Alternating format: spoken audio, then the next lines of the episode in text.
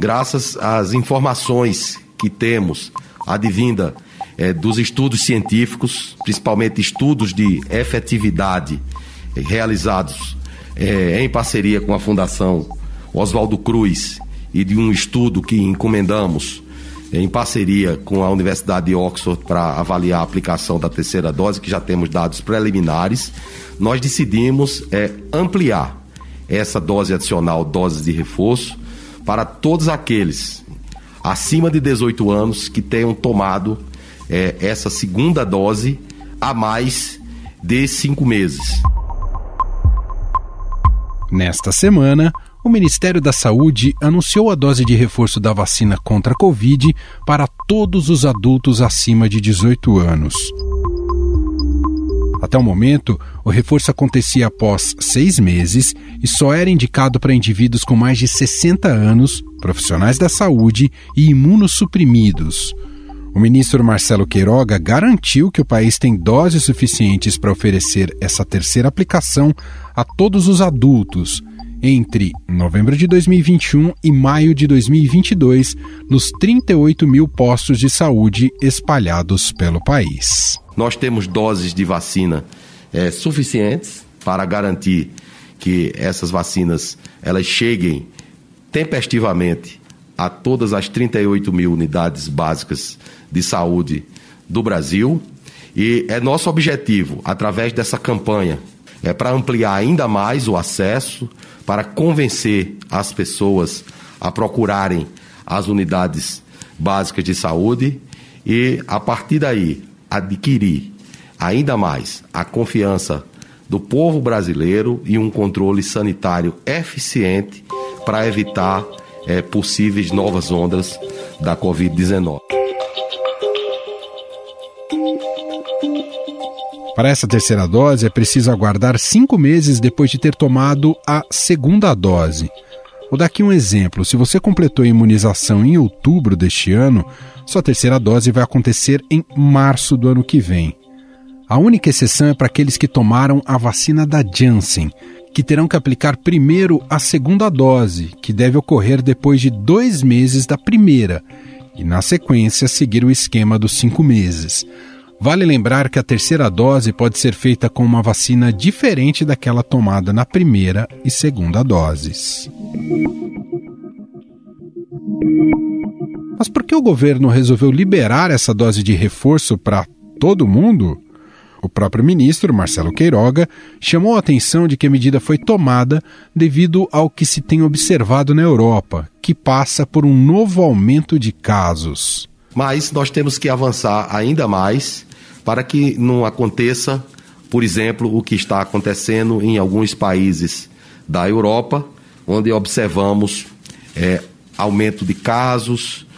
Enfim, temos que trabalhar fortemente, em primeiro lugar, para ampliar a cobertura da segunda dose. Muitos não procuraram as unidades de vacinação para tomar é, a segunda dose e é fundamental essa segunda dose para que se complete é, o esquema vacinal. Mais de 2 milhões de novos casos de Covid-19 e cerca de 30 mil falecimentos em razão da doença foram relatados no continente europeu nas últimas semanas. A quantidade de óbitos representa mais da metade de todas as mortes que ocorreram no mundo nesse período. O diretor-geral da OMS, Tedros Adhanom, destacou que o novo coronavírus está se espalhando principalmente nos países que possuem taxas de vacinação mais baixas, localizados na Europa Oriental. Almost 2 million cases of COVID-19 were reported in Europe last week. Almost 27,000 deaths were reported from Europe. O Centro Europeu de Controle de Doenças, Agência Sanitária Europeia, afirmou que 10 países estão em situação muito preocupante e outros 10 preocupante. Em alguns estados da Alemanha, entraram em vigor restrições mais severas para os não vacinados, como a proibição de frequentar bares, restaurantes, piscinas públicas e outros espaços fechados em parte do país. No momento, estamos enfrentando uma pandemia de pessoas não vacinadas e é grande. O número de infecções está aumentando, assim como as mortes pela Covid e, sobretudo, o número de pacientes em UTIs. Este é o ministro da Saúde da Alemanha, Jens Spahn. Na Áustria, a partir dessa semana, as pessoas não vacinadas ou que não contraíram recentemente a Covid-19 terão que obedecer um confinamento mais severo. O governo da Áustria decretou a partir de hoje o isolamento para os não vacinados. É permitido sair de casa apenas para trabalhar, fazer compras essenciais e tomar a vacina. A polícia vai controlar a circulação nas ruas. A Holanda também voltou a implementar um lockdown parcial. O governo deu ordem para que os restaurantes e lojas fechem mais cedo. O primeiro-ministro anunciou que bares, restaurantes e supermercados vão fechar no máximo às 8 da noite. E está proibida a realização de eventos esportivos com público. Esses países têm um problema em comum. Menos de 70% da população tomaram as duas doses da vacina contra a Covid. Em países que têm mais de 70% de imunizados e que adotaram a terceira dose para maiores de 69 anos, como é o caso de Inglaterra e Israel, os estudos mostraram que a dose extra foi suficiente para aumentar a eficácia em mais de 90%. Esses fatores, aliado ao fato de que cerca de 20 milhões de brasileiros estão com a segunda dose atrasada, acendeu o sinal de alerta do Ministério da Saúde. De acordo com o Ministério da Saúde, se esses 20 milhões de brasileiros que estão com o esquema vacinal atrasado tivessem voltado aos postos, o país já teria mais de 80% do público-alvo completamente imunizado. Dados compilados pela plataforma Our World in Data mostram que 60% dos brasileiros já estão com esquema vacinal completo contra o coronavírus. Mas a Anvisa informou que não foi consultada sobre ampliação da dose de reforço para todas as pessoas maiores de 18 anos. Mesmo com toda essa situação, várias localidades já começam a se mobilizar para aplicar a dose de reforço. Segundo a agência, a Pfizer e a AstraZeneca foram as únicas empresas que solicitaram a mudança no esquema vacinal previsto na bula. Portanto, a aplicação da dose de reforço não poderá ser iniciada para maiores de 18 anos até que as fabricantes dos imunizantes enviem dados para aprovação.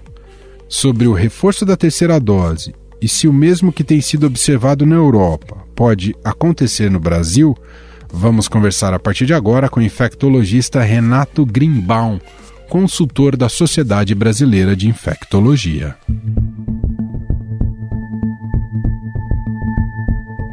Olá, doutor, seja muito bem-vindo. É um prazer estar aqui conversando sobre esse assunto. Doutor, a decisão de vacinar a população maior de 18 anos com a terceira dose, a chamada dose de reforço, esse anúncio feito pelo governo nessa semana, é uma decisão acertada? Embora ela não seja totalmente comprovada, a gente tem indícios indiretos dessa vacinação de toda a população, eu acho que até que enfim estamos entrando num caminho para poder retomar as nossas atividades sem grandes riscos. Ou seja, eu acredito que nós estamos acertando agora, é, tomando essa atitude de vacinar em massa com a dose de reforço. Bom, quando o senhor faz essa, esse comentário, é porque a Anvisa ainda é, disse que não foi avisada. Isso gera alguma preocupação em relação a esse plano novo, doutor? Eu acho que não. Eu acho que, como tudo que aconteceu durante essa pandemia, é, as atitudes individuais, especialmente do Estado de São Paulo, elas foram tomando a frente e o resto do país, aos poucos, inclusive o, a federação, acabou seguindo aquilo que São Paulo fez, que sempre foi muito mais proativo nessa questão de prevenção da, da infecção pelo coronavírus. Doutor, eu queria que você explicasse para a gente, porque uh, isso está sendo divulgado né, como a, a necessidade de res, se respeitar um intervalo de cinco meses, né, para da última dose, né, para entrar uhum. na, nessa dose de reforço. Por que esses cinco meses, doutor? Então, a primeira coisa, por que a dose de reforço? Eu acho que essa pergunta é a pergunta que, que, que ajuda a responder isso. É, a, evidência que a gente tem com, com a dosagem de anticorpos, não com tanto com é, estudos clínicos que mais para frente vão dar essa comprovação mais efetiva, mostram que a partir de 5 a 6 meses há uma queda de título de anticorpos, ou seja, existe uma possibilidade de termos mais uma vez pessoas vulneráveis e um novo pico da doença, um novo estresse, uma nova possibilidade de se fazer algum fechamento da economia.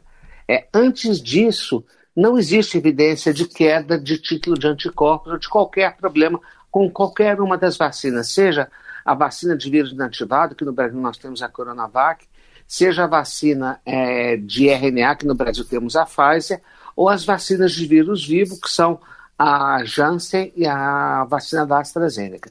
Após o período de 5 a 6 meses, como esperado para toda vacina de vírus respiratório, como por exemplo o influenza, a proteção, pelo menos da mensuração de anticorpos, ela começa a cair. Isso mostra que existe a possibilidade, especialmente da população mais vulnerável, de idosos, pessoas de grupo de risco, de é, se fazer uma dose de reforço para se redespertar essa memória e continuar é, existindo a proteção contra a doença. Doutor, o Ministério da Saúde não incluiu nesse novo anúncio né, sobre a dose de reforço, não incluiu a Coronavac entre as vacinas possíveis como dose de reforço, diferentemente do que diz o Estado de São Paulo, que será a vacina disponível, isso inclui a Coronavac. Como é que o senhor entende essa diferença de visão em relação à Coronavac? O Ministério da Saúde está fazendo nesse momento o mesmo que fez durante todo o período da pandemia, inclusive no início da discussão se teríamos vacinação para a Covid-19. Ela está agindo politicamente, criando um antagonismo na situação onde nós precisamos priorizar a segurança das pessoas, a reabertura da economia. É, não existe nenhuma justificativa para o Ministério tomar essa atitude. Por quê? Porque para todas as vacinas a evidência é, já existe que ela é eficaz no seu reforço, é, pode ser um pouco mais forte para as vacinas de RNA, mas também existe para as vacinas de vírus inativado, e essa evidência vem de um estudo recente chileno, onde eles estudaram a eficácia da vacina na produção de anticorpos em seu reforço dos três fabricantes que são usados no Chile, um deles a Coronavac, e mostrou que a vacina de reforço é igualmente eficaz independente do fabricante.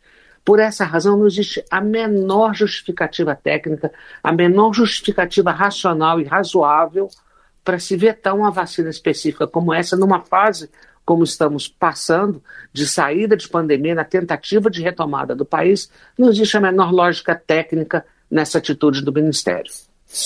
Doutor, o Brasil ainda tem um número considerável de pessoas que não completaram todo o ciclo vacinal, né? Estão com a segunda dose atrasadas. Ah, isso deveria ser até mais prioritário do que a dose de reforço nesse momento? Acho que isso tudo tem que ir em paralelo. Quem já tem duas e já tem mais do que seis meses, especialmente se for de grupo de risco, tem que tomar. E ao mesmo tempo é, temos que completar as doses de quem está faltando. Nós não temos que ter oposição, ou faz um ou faz outro. Nós temos que fazer tudo, porque nossa meta é salvar vidas e retomar nossa vida normal. Doutor, criou-se uma confusão em relação à vacina da Janssen, que ela agora pode ser aplicada em duas doses, mas gostaria que o senhor explicasse um pouco melhor para a gente. Na verdade, a confusão existe porque ela tem um esquema vacinal diferente, ela é tão boa quanto as outras. A recomendação americana do CDC não muda, ela continua sendo uma vacina de dose única. Por isso que nós não falamos em, nas pessoas tomarem a terceira dose. Nós falamos da dose de reforço para não gerar confusão. Então, o, qual que é o conceito que nós temos? Todas as pessoas que tomaram o esquema vacinal completo, seja ele da vacina de duas doses aqui no Brasil a Coronavac, Pfizer e AstraZeneca, ou aqueles que tomaram a vacina cujo esquema completo é feito com um ano, que no Brasil foi a vacina da Janssen, todas essas pessoas que já têm essa vacinação há mais do que cinco ou seis meses devem tomar uma dose de reforço. Isso não quer dizer que a vacina da Janssen ela é mais fraca. Ao contrário, após seis meses, todas elas têm perda de eficácia, o que já é esperado para esse tipo de vírus. As vacinas elas perdem eficácia. Por isso que a vacina da influenza da gripe a gente toma anualmente, porque a gente tem uma perda de eficácia, nós temos cepas variantes. O mesmo ocorre com o Coronavac, com a vacina da AstraZeneca, vacina da Pfizer e vacina da Janssen. Todas são iguais nesse ponto. E não necessariamente a pessoa precisa tomar uma dose de reforço também da Janssen. Pode ser de outro fabricante, não é, doutor? Também está muito claro que você completou o seu esquema inicial com qualquer fabricante, a dose de reforço pode ser feita com qualquer outro. Não existe nenhum problema de se mudar o fabricante. A gente já faz isso com relação à vacina da gripe. Nós tomamos todo ano a vacina da gripe e a gente não pergunta qual fabricante. E pode ser que estejamos to é, tomando vacinas de fabricantes diferentes todos os anos. Doutor, ainda existe um risco do surgimento de uma variante que possa é, ser considerada uma espécie de supervírus, que inclusive a, as vacinas não consigam proteger as pessoas? Olha, variantes são fenômenos naturais. É, nós, seres humanos, somos diferentes uns dos outros porque somos variantes. Então, a possibilidade de surgimento de variantes sempre é possível. É, esse risco vai ser diminuído se tivermos menos pessoas doentes, menos vírus circulando e menos reprodução. Então, nesse ponto, é importante dizer isso: quanto mais gente vacinada, quanto mais gente se protegendo, menos chance de ter uma variante. É, uma vacina, que, um, vírus, desculpe, que seja é, totalmente resistente à vacina é uma possibilidade. Nós sabemos que um, uma vacina contra um vírus que ele não protege totalmente, ainda assim confere alguma proteção parcial, mas de toda forma existe essa possibilidade. Essa possibilidade ela é remota e a coisa mais importante que nós temos que fazer é continuar com proteção, continuar usando máscaras, é, tomar a vacina corretamente, isso diminui muito o risco desse tipo de cepa é, surgir no, no, no, país ou no, no, no mundo. A despeito de toda campanha de desinformação do governo federal, especialmente do presidente Jair Bolsonaro, doutor, te surpreendeu positivamente a adesão da população brasileira à, à vacina? Eu acho que a população ficou, apesar de toda a questão política, apesar de toda a desunião, essa vontade de desunir as pessoas e de criar conflitos, parece que o país desejou estar em conflito durante um período, mas eu acho que nós vivemos traumas muito grandes, inclusive trauma econômico, nós temos sequelas econômicas muito severas, e isso está fazendo com que as pessoas é, acordem um pouco saiam desse delírio que aconteceu durante um ano, um ano e meio. E essa adesão à vacinação tem sido uma coisa muito bonita no país. Isso tem surpreendido, a gente tem superado é, a, as coisas erradas que foram feitas, especialmente pelo governo federal no ano passado. E o que foi feito no Brasil, o que foi feito por São Paulo, o que a população está respondendo com relação à vacina, dá muito orgulho, dá muita esperança que nós podemos ter um dia um Brasil melhor e, e, superar isso tudo com muito otimismo. Doutor, como é que temos que olhar para e queria uma avaliação do senhor para aquilo que está ocorrendo em alguns países da Europa, necessitando até isolar não vacinados? Eu acho que tem três fatores que são importantes aí para a gente dizer. Primeira coisa é que como muitos desses países conseguiram fazer políticas tanto de lockdown quanto de políticas de, de saúde pública sem tantos conflitos, eles puderam abrir e fechar de uma forma mais racional, sem tanto prejuízo à economia. Nós aqui no Brasil fomos muito mais é, caóticos e acabamos estendendo esse lockdown nosso, essa, nossa paralisia, exatamente pela confusão e a briga política que se estendeu.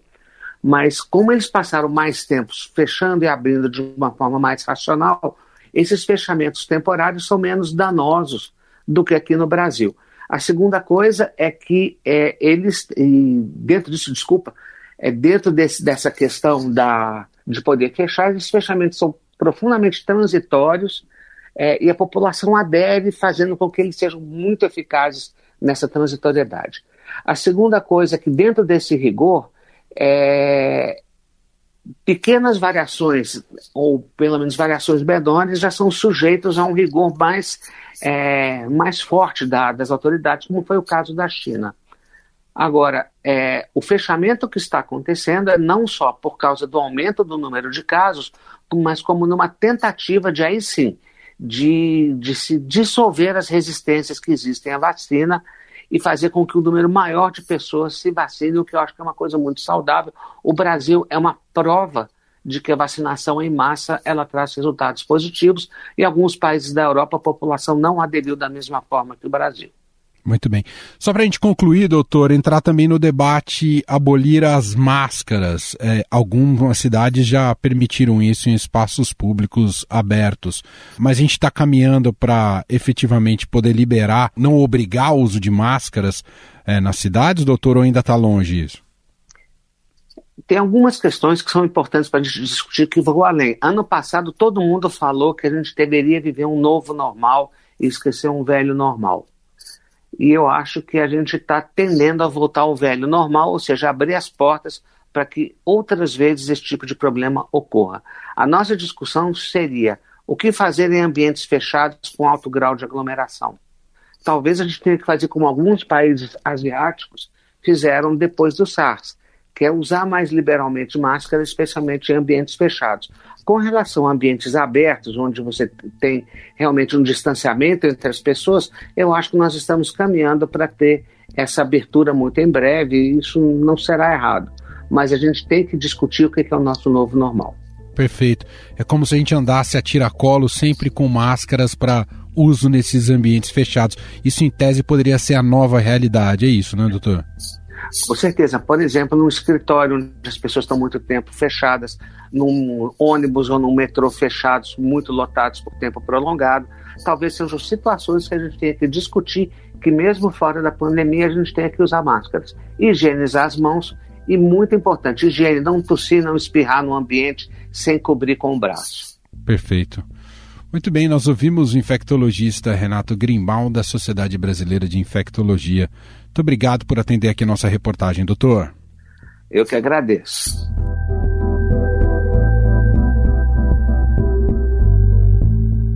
Estadão Notícias. Este foi o Estadão Notícias de hoje, quinta-feira, 18 de novembro de 2021. A apresentação foi minha, Emanuel Bonfim. Na produção, edição e roteiro, Gustavo Lopes e Ana Paula Niederauer. A montagem é de Moacir Biasi. Para conversar com a gente, podcast@estadão.com. Um abraço para você e até mais.